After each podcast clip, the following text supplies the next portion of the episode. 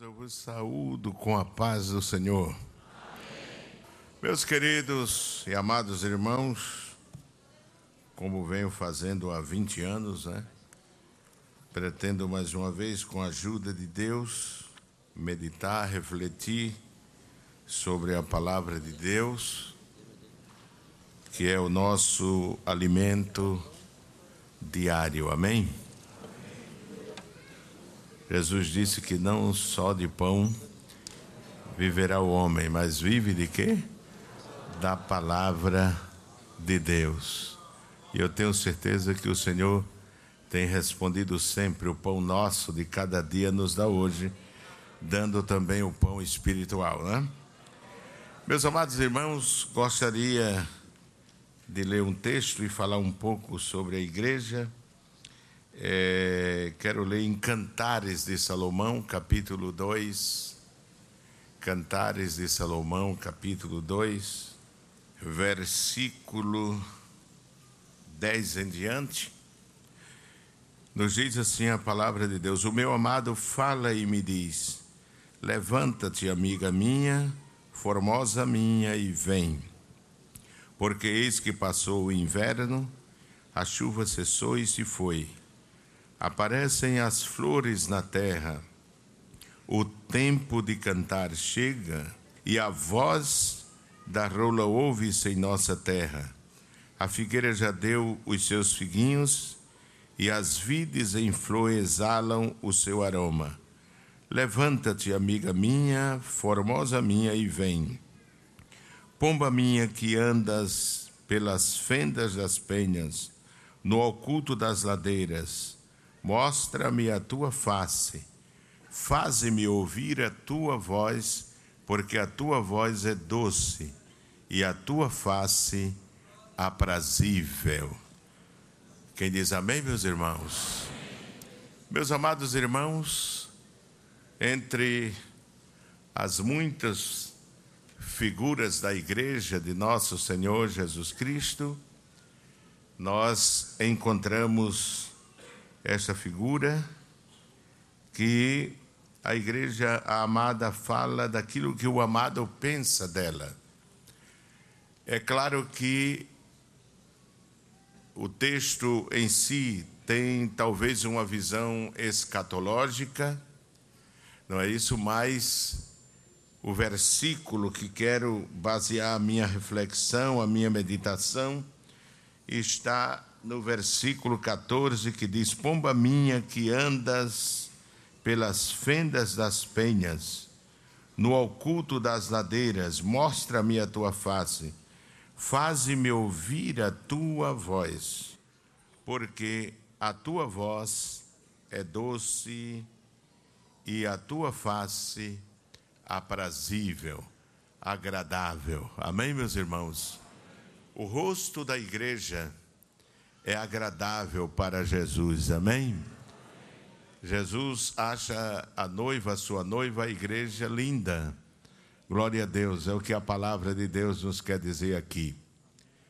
Mas gostaríamos de fundamentar a nossa meditação neste texto. Se fôssemos meditar sobre cada palavra, cada frase, tenho certeza que é, traria, o Espírito Santo traria muitas lições importantes que caracteriza a natureza da igreja de nosso Senhor Jesus Cristo.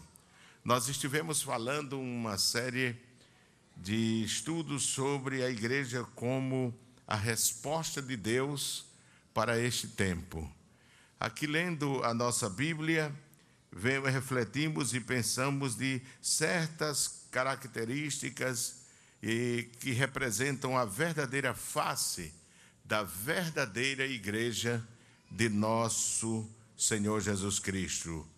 Salomão emprega uma metáfora entre as muitas usadas por ele no livro de Cantares de Salomão, o, Cântico dos Cânticos, e nesse, texto, amada, é descrita como aquela cheia de beleza e de qualidades as quais são notadas pelo amado. Nesta metáfora ou é, esse símbolo tipo, descobrimos aquelas características que Jesus deseja ver na igreja e em cada crente individualmente. A igreja, é, além de certas facetas interessantes que a palavra de Deus nos revela nesse texto, nós encontramos aqui que ele, ela é chamada de pomba do Senhor. Amém, irmãos? Ele diz: Pomba minha, que andas pelas fendas das penhas. Não é isso? Fala da beleza da igreja, da característica da igreja, como uma pomba não doméstica, mas silvestre, que vive nas penhas, esconde-se nos rochedos, protege-se das intempéries e das dificuldades nas, nas brechas das, da penha. E nós vemos que aqui o, a primeira expressão que nos chama a atenção é que a igreja é chamada de pomba do Senhor. Quem diz amém, meus irmãos? Pomba minha. A igreja é comparada a uma pomba do Senhor. Todos sabem, como disse, que o livro de Cantares trata de um simbolismo de Cristo enquanto se retrata o amado e a amada, que é uma figura da igreja. Como dissemos, esta é a visão que o amado tem da sua igreja, como uma ave que se caracteriza na Bíblia pela sua simplicidade. Abra a sua Bíblia em Mateus. É, todos acredito que a maioria dos irmãos conhecem este versículo, Mateus capítulo 10 e o versículo 16, quando Jesus, em suas palavras, ensina aos seus discípulos sobre o caráter que eles deveriam, deveriam mostrar, apresentar.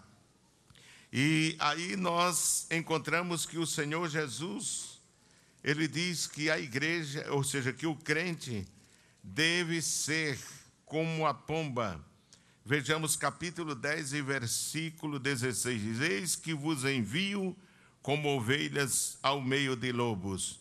Portanto, sede prudentes como as serpentes e simples, está no plural, não é? E simples como as pombas. Esta ave é admirável, aqui o Senhor Jesus toma aqui neste texto, não é isso? E que o sábio Salomão toma nesta alegoria, nesta figura no livro de Cantares de Salomão. A igreja, em primeiro lugar, é representada como uma pomba. Depois diz que o seu rosto é agradável, não é? O rosto revela é, o estado do interior, do coração. Depois ela diz que ele diz que a sua voz é doce, não é verdade?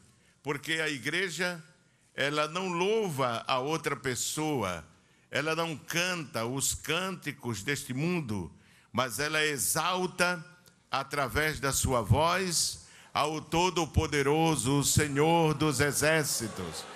Nós ouvimos aqui nesta noite muitos cânticos e todos eles buscavam enaltecer o nome do Senhor, adorar o nome do Senhor Jesus, exaltar não é isso o caráter, exaltar o poder, exaltar a onipotência e o poder do nosso Deus. Por isso, a voz da igreja é uma voz que agrada. E por que não dizer que é a única voz neste mundo que agrada a nosso Senhor Jesus Cristo, que é aquele que redimiu a igreja. Mas, meus irmãos, quando refletimos sobre esta avezinha, esta ave que é, Salomão fala e toma como figura da igreja, ele diz: a, a pomba minha, propriedade do Senhor, não é? Revela que a igreja é propriedade de Deus, foi Ele que resgatou, foi Ele que redimiu, foi Ele que comprou pelo seu precioso sangue a igreja para que lhe adore e lhe sirva por todo, toda, todo o tempo. E nós vemos que aqui a pomba tem muita, muito simbolismo que caracteriza o caráter da igreja de nosso Senhor Jesus Cristo. Em primeiro lugar, quero dizer que a pomba é um símbolo do amor. Em muitos lugares e por diversos momentos, a pomba serve para a figura do amor, ou para representar o amor, como por exemplo em casamento, não é verdade, irmãos? Sempre colocam aquela pomba com os dois anéis, que representa um símbolo do amor. E se nós fôssemos estudar à luz das Escrituras, veríamos de que há um fundamento nas Escrituras para que ela se revele, ela expresse o amor, um símbolo do amor. E a igreja, ela é justamente isso que representa o amor, está intimamente relacionado com a igreja do Senhor Jesus em muitos aspectos. Primeiro, a igreja é objeto do amor de nosso Senhor Jesus Cristo. Ela tem sido alvo do amor de nosso Senhor Jesus Cristo. Por isso ele a chama de pomba minha. Este amor foi provado por nosso Senhor e Salvador Jesus Cristo. Está escrito em João capítulo 3 e versículo 16 que Deus amou o mundo de tal maneira que deu o seu filho unigênito. Para que, irmãos?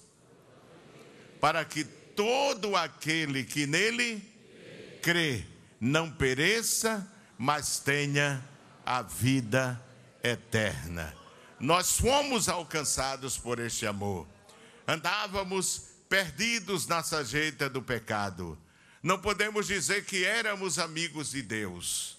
Nós é, à luz das Escrituras, éramos inimigos, se refletimos a respeito do que Paulo diz aos Romanos, que ele deu sua vida não por seus amigos, mas pelos seus inimigos. Nós não éramos merecedores da salvação, mas este amor inexplicável de Deus se manifestou para nos redimir, para nos salvar, para nos tirar do pecado. Meus queridos irmãos, nenhum ser humano pode dizer que é salvo pelos seus méritos, não é verdade? Porque nenhuma obra é meritória com relação à salvação, de forma nenhuma, mas foi a graça, foi a misericórdia, foi o amor que se manifestou.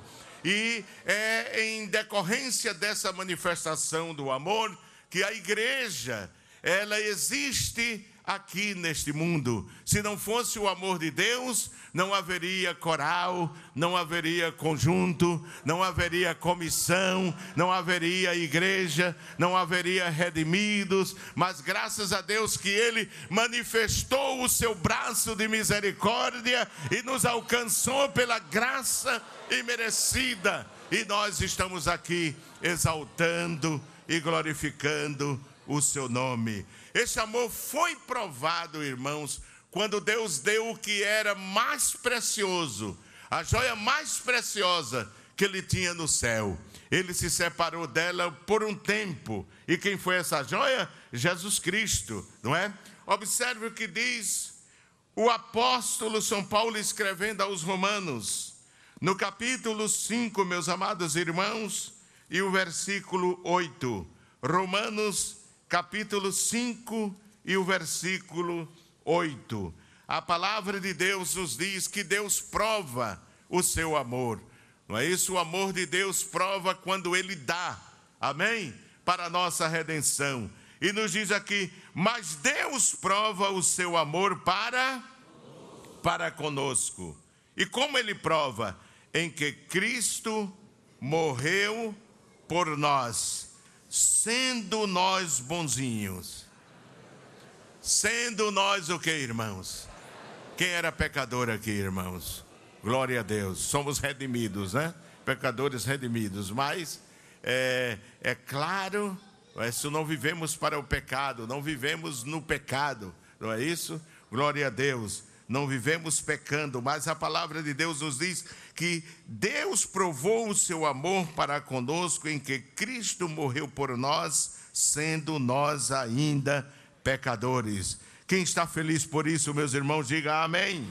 amém. É? Nós, por isso, nós somos objetos. O Senhor nos comprou, nos redimiu pelo seu amor.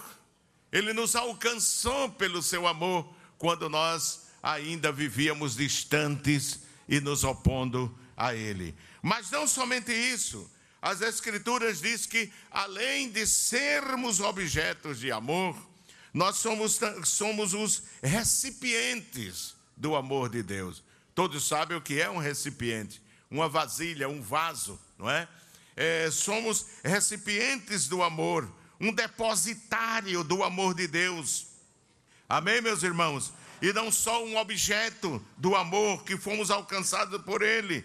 Em Romanos, ainda no mesmo livro que lemos, no capítulo 5, e o versículo 5. Daí porque a pomba, ela caracteriza muito bem a igreja de nosso Senhor Jesus Cristo. Nos diz assim a palavra do Senhor: "E a esperança não traz confusão, porquanto o amor de Deus está derramado em quem, irmãos? Em nosso coração. Por quem? Pelo Espírito Santo que nos foi dado. Quem dá glória a Deus por isso, irmão? É? Nós somos depositário. O Espírito Santo derramou abundantemente o amor de Deus no nosso coração. O amor de Deus está derramado em nossos corações. Por este amor ter sido derramado no coração da igreja, ela passou a ser, meus amados irmãos, especial para Deus ela passou, a igreja passou a ser o depositário desse amor que se manifestou é, pela morte de Cristo e que o Espírito Santo derramou dentro de nós. Tudo mudou quando nós fomos salvos e redimidos pelo sangue de Cristo. Talvez fôssemos pessoas cheias de ódio, cheias de ira quando vivíamos lá no mundo desejávamos o mal àqueles que é, nos ofendiam. Mas, meus amados irmãos, quando este amor entrou no nosso coração e dominou a nossa vida, ele foi transformado, amém? A nossa vida foi transformada. Nós agora sabemos o que é o perdão, nós agora sabemos o que é a tolerância, nós sabemos agora o que é a compreensão, porque este amor foi derramado no nosso coração. Nós, durante esse tempo que servimos a Deus, tanto no campo missionário, como pastoreando igreja no interior. E com essa responsabilidade que temos, temos visto o amor de Deus ser derramado no coração de muitas pessoas. E quando o Espírito Santo derramou este, este amor, não é isso, no coração dessas pessoas, elas foram radicalmente transformadas. Amém, meus irmãos? Aquelas pessoas que assombravam, que as pessoas tinham medo, não é? que tinham medo a pessoa onde nós realizamos o primeiro culto no campo missionário. Era uma pessoa, uma senhora, ela era muito alta, media mais de dois metros, pesava uns 160 quilos, é de uma origem nórdica, era uma mulher muito valente, todo mundo na rua temia. E ela, para ajudar o marido, que era um militar, ela vendia verdura num carro na rua. E um dia o irmão de uma outra igreja nos contou e disse: Como foi que o senhor conseguiu amansar esse touro? Eu disse: Não fui eu, foi o Evangelho de Cristo, foi o amor de Deus, foi a graça de Deus que se manifestou. Ele disse: Muitas vezes, quando a encontrei na ponta de uma rua e eu na outra, eu corri com medo dela, por quê? Disse porque ela andava sempre com a pistola dentro da bota. E ela dizia assim: é, quem vender verdura na rua que eu estou, vai sair sem os seus pés. ela dizia, e temia. Os vizinhos corriam para o outro lado da calçada, e para teste dela, quando ela aceitou a Cristo, é, uma vizinha é, lhe atacou tanto, lhe fez tanto dano, tanto mal, e ela só fazia chorar e dizer: Deus te abençoe, Deus te abençoe, Deus te abençoe. Deus te abençoe, porque a partir do novo nascimento, o amor de Deus foi derramado pelo Espírito Santo dentro do coração daquela senhora. E isso, meus amados irmãos, aconteceu conosco também. Amém, meus irmãos? Esta experiência ocorreu conosco também, pela graça de Deus. Muitas vezes somos provados, somos é, afligidos, somos é, afrontados, não é verdade? Mas a graça, o amor de Deus nos dá paz, nos dá tranquilidade, nos dá força para confiar nas promessas de Deus e continuar avançando. Então eu disse que a igreja, ela é como uma pomba, o objeto do amor de Deus. Ainda disse que ela é o recipiente do amor de Deus. A igreja não está cheia de ódio, a igreja está cheia de amor. Quem diz amém, irmãos? A igreja está cheia de amor. Eu já ouvi pessoas dizerem assim: a igreja não tem amor. Não diga isso, irmão. Não diga isso que o Senhor está pecando. Não existe na terra quem ame mais do que a igreja. O Senhor está se referindo talvez a um irmão, a uma irmã, a uma pessoa que tem um problema pessoal com o Senhor, mas a igreja, ela ama, amém, meus irmãos? Ela ama, ela ama com profundidade do seu coração. Mas a igreja, além de ser depositária deste amor, é? e ser objeto deste amor de Deus, a Bíblia nos mostra que a igreja é um instrumento de amor neste mundo. Quem diz amém, irmãos? Ela é um instrumento de amor e esse amor se revela em três dimensões. A palavra de Deus nos mostra que este amor se revela em três dimensões. Este amor que o Espírito Santo derramou no coração da igreja, ele se torna evidente, ele se torna visível através de três, ou seja, por três dimensões. Abramos a nossa Bíblia no Evangelho de Lucas, no capítulo 10 e o versículo 27, meus amados. Lucas capítulo 10 e o versículo 27. Evangelho de São Lucas, não é? O terceiro evangelho do Novo Testamento, capítulo 10 e o versículo 27. Veja o que diz aí a palavra do Senhor, que fala de uma dimensão plena do amor que está em nós. Capítulo 10, e o versículo 27. Nos diz assim a palavra de Deus. E respondendo ele disse: Amarás ao Senhor teu Deus. Amarás o Senhor teu Deus e de toda a tua e de todas as tuas e de todo o teu e ao teu próximo como a ti mesmo. Amém, meus irmãos?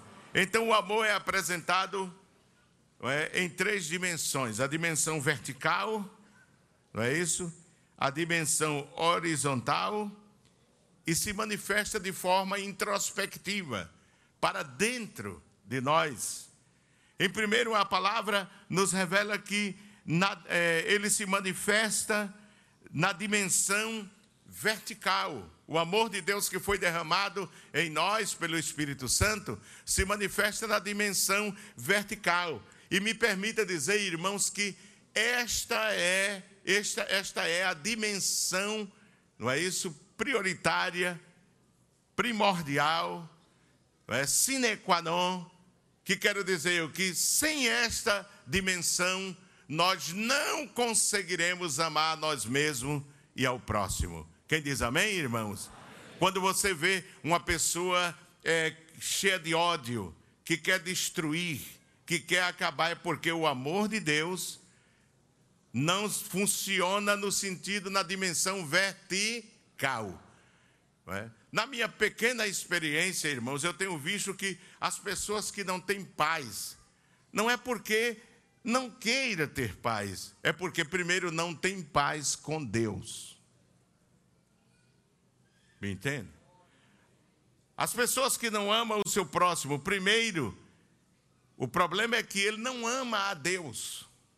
Parece amar e pode até dizer, eu amo a Deus, mas não é isso que se que evidencia, porque lá em João está escrito: se você diz que ama a Deus e não ama o seu irmão, o que é que é? É mentiroso. É mentiroso. Você não pode dizer que ama a Deus sem amar o seu o seu irmão, não é? Nós não podemos dizer glória a Deus.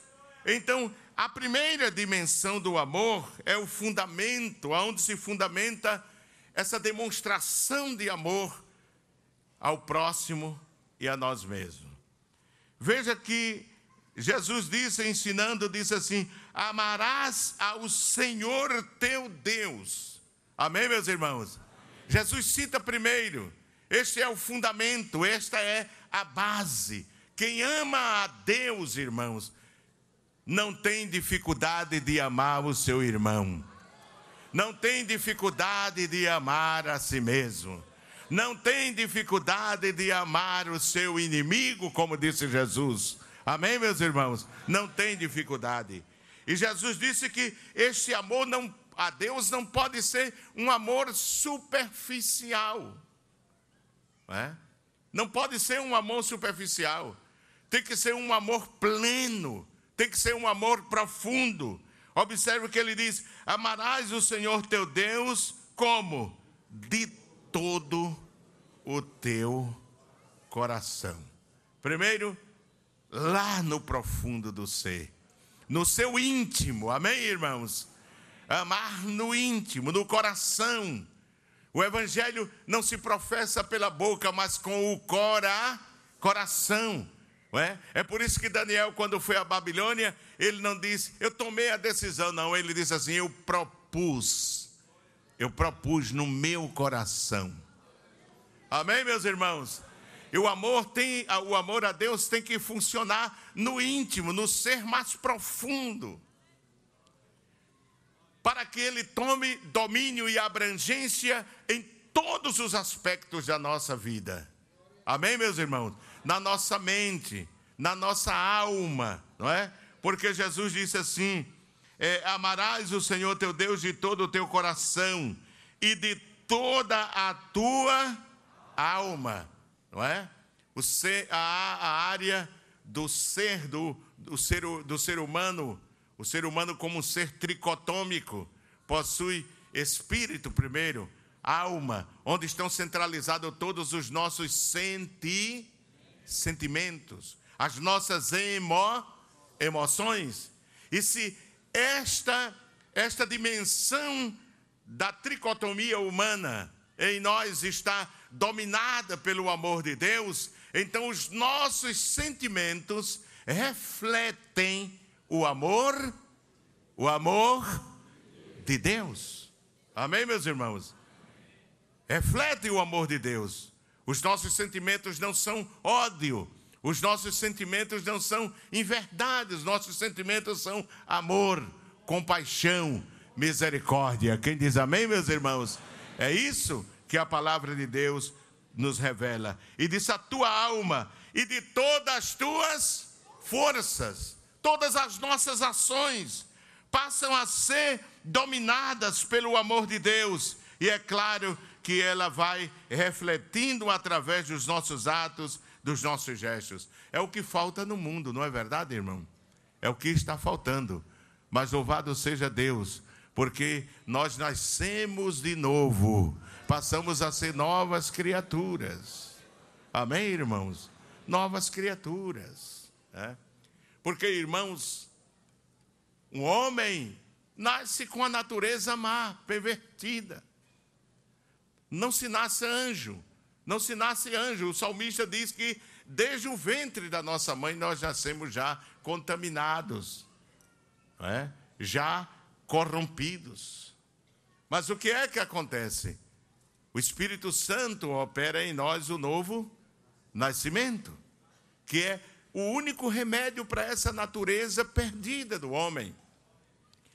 É? Faculdade não transforma o homem, pode tornar ele mais intelectual, mais sábio, mas ele continua sendo o mesmo homem. A prisão não transforma o homem. Não, Senhor. A prisão não transforma, e tem dado prova disso. O homem sai dali mais bruto, mais irracional. Ele não consegue ser transformado, humanizado numa prisão. Não, Senhor. Mas quando o evangelho entra nele, se entrar verdadeiramente, irmão, ah, uma revolução vai acontecer na vida dele. E alguém vai chegar e vai dizer assim: Mas Fulano, tu é. é? Tu és assim. Pastor Fernandes, permita-me contar uma, uma lição que o senhor. Um, uma história que o senhor contou que foi verídica no sertão. Não vou dizer a cidade, mas o pastor estava. Nós estávamos viajando no sertão e estivemos numa cidade. E nesta cidade, ele vai se lembrar, nesta cidade, o pastor Fernandes disse: O senhor está vendo aquele irmão? Eu disse: Estou vendo, pastor. Bem alto. O pastor já trabalhou muito no sertão e supervisionou algumas cidades, algumas igrejas. Aí ele disse assim: Este irmão, eu não vou dizer também o nome, mas ele se aborreceu com outro irmão dentro da igreja. Eu vou citar um nome assim, e ele disse assim: Ô irmão Zé, se a gente não fosse crente, se lembra daquele tempo? A gente ia dar umas facadinhas, não é, irmão?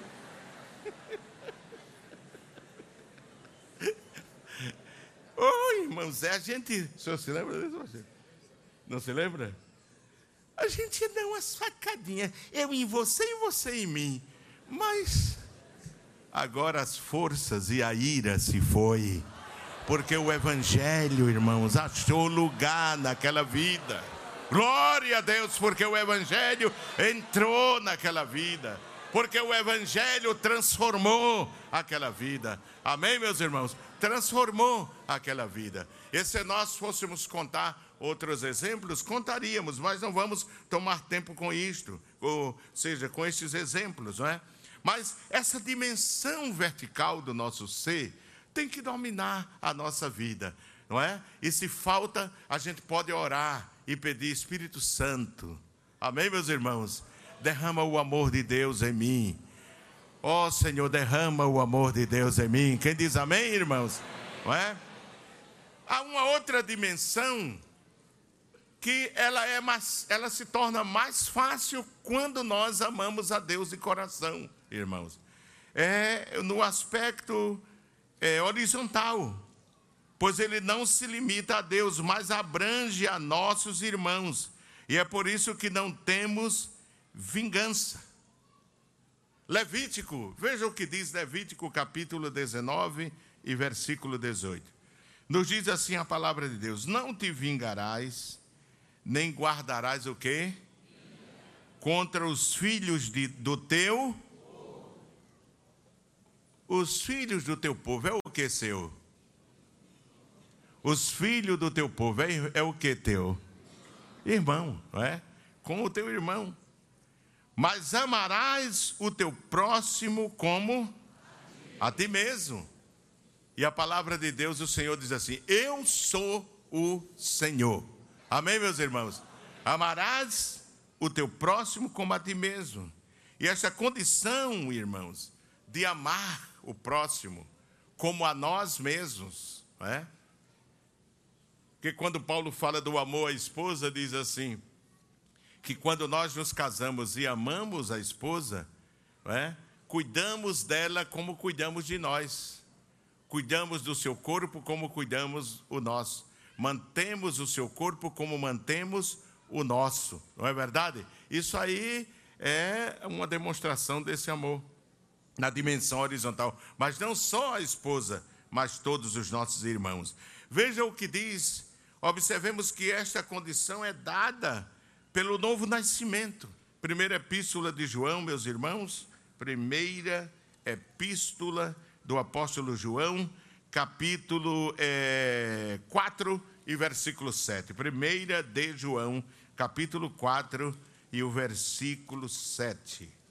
Diz assim: Amados, amemo-nos uns aos porque a caridade é de quem? É de Deus.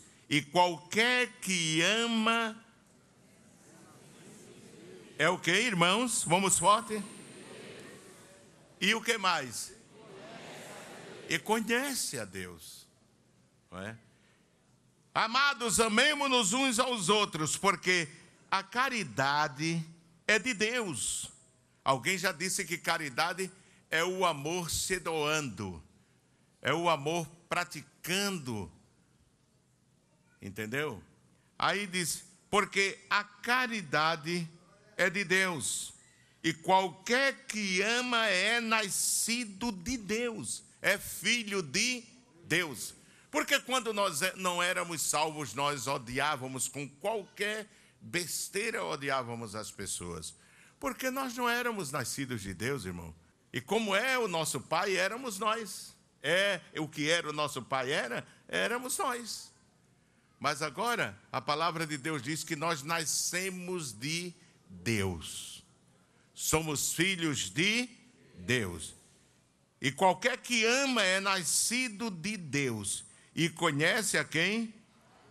E conhece a Deus. E esta é a condição dada pelo novo nascimento. O versículo 8 diz assim: Aquele que não ama não conhece a quem? A Deus. Porque Deus é amor. Caridade na versão corrigida, na atualizada é amor. Não é? É amor. Porque Deus é amor. A essência não é verdade? Por isso, o Senhor Jesus, falando aos seus discípulos, ensinando sobre o reino de Deus, ele disse assim: Amarás ao Senhor teu Deus de todo o teu coração, de toda a tua alma e de todas as tuas forças e de todo o teu entendimento, e ao teu próximo como a ti, a ti mesmo. É? A ti mesmo. E esta aqui é a terceira dimensão, através da igreja, da dimensão interior. Diz: amarás ao teu próximo como a ti mesmo.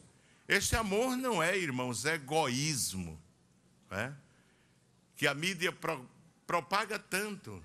Você tem que amar a si mesmo em detrimento dos outros, prejudicando os outros.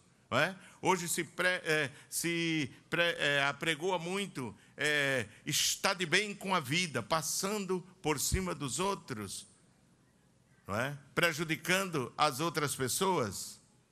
Isso não é amor. Isso é egoísmo na sua essência. Amém, meus irmãos? É egoísmo. O amor de Deus é altru, é altruísta. Não é? O amor de Deus é altruísta. Porque a sua natureza, a essência do amor de Deus, que é ágape, ele está muito bem apresentado no capítulo 13 de 1 aos Coríntios. Veja aí, irmãos. Primeira carta de Paulo aos Coríntios, capítulo 13. Vamos ver, capítulo 13. Capítulo 13 e o versículo 4 diz assim: A caridade, o amor na versão atualizada, né? A caridade é sofredora. Ela sofre mas não faz os outros sofrer. Ela é o que? Benigna, ela faz o bem, não é? A caridade não é invejosa. Todo egoísta é invejoso, só cuida de si, só pensa em si. A caridade não trata com com leviandade, não se ensoberbece, não se porta com, não busca os seus não se, não suspeita, não folga com a, mas folga com. Aí diz: tudo, tudo, tudo, tudo suporta. Glória a Deus. Um egoísta não pode fazer isso, irmãos. Um egoísta não pode fazer isso. Pode, meus irmãos, fazer isso? Não pode praticar isso. Só quem tem o amor de Deus. Este amor por si mesmo, não é egoísmo. Esta dimensão do amor nos eleva a Deus, a viver, nos leva a viver uma vida de santidade, pois o homem ímpio faz o mal a si mesmo, não é? Faz o mal a si mesmo. Me diga uma coisa: um homem que fuma ama a si mesmo, irmão? Não. Um homem que bebe bebida alcoólica ama a si mesmo? Um homem que tira a vida do outro ama a si mesmo? Não. Não. Por isso ele não sabe amar os outros. Porque a palavra de Deus diz assim: Jesus disse que devemos amar ao nosso próximo como a nós mesmos. Jesus disse assim: O que vocês querem que os homens os façam, fazei vós primeiro. E diz também: Assim como fazeis com os homens, farão a vocês também. Não é? Cedo ou mais tarde você colhe. Então devemos ter este cuidado. É? Essa é uma característica que existe na pomba, um simbolismo que existe na pomba. E a igreja do Senhor deve ter essa característica. Quem diz amém, meus irmãos?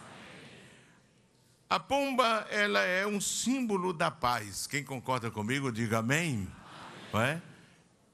Não é muito difícil você ver a, a pomba sendo simbolizada ou simbolizando a paz.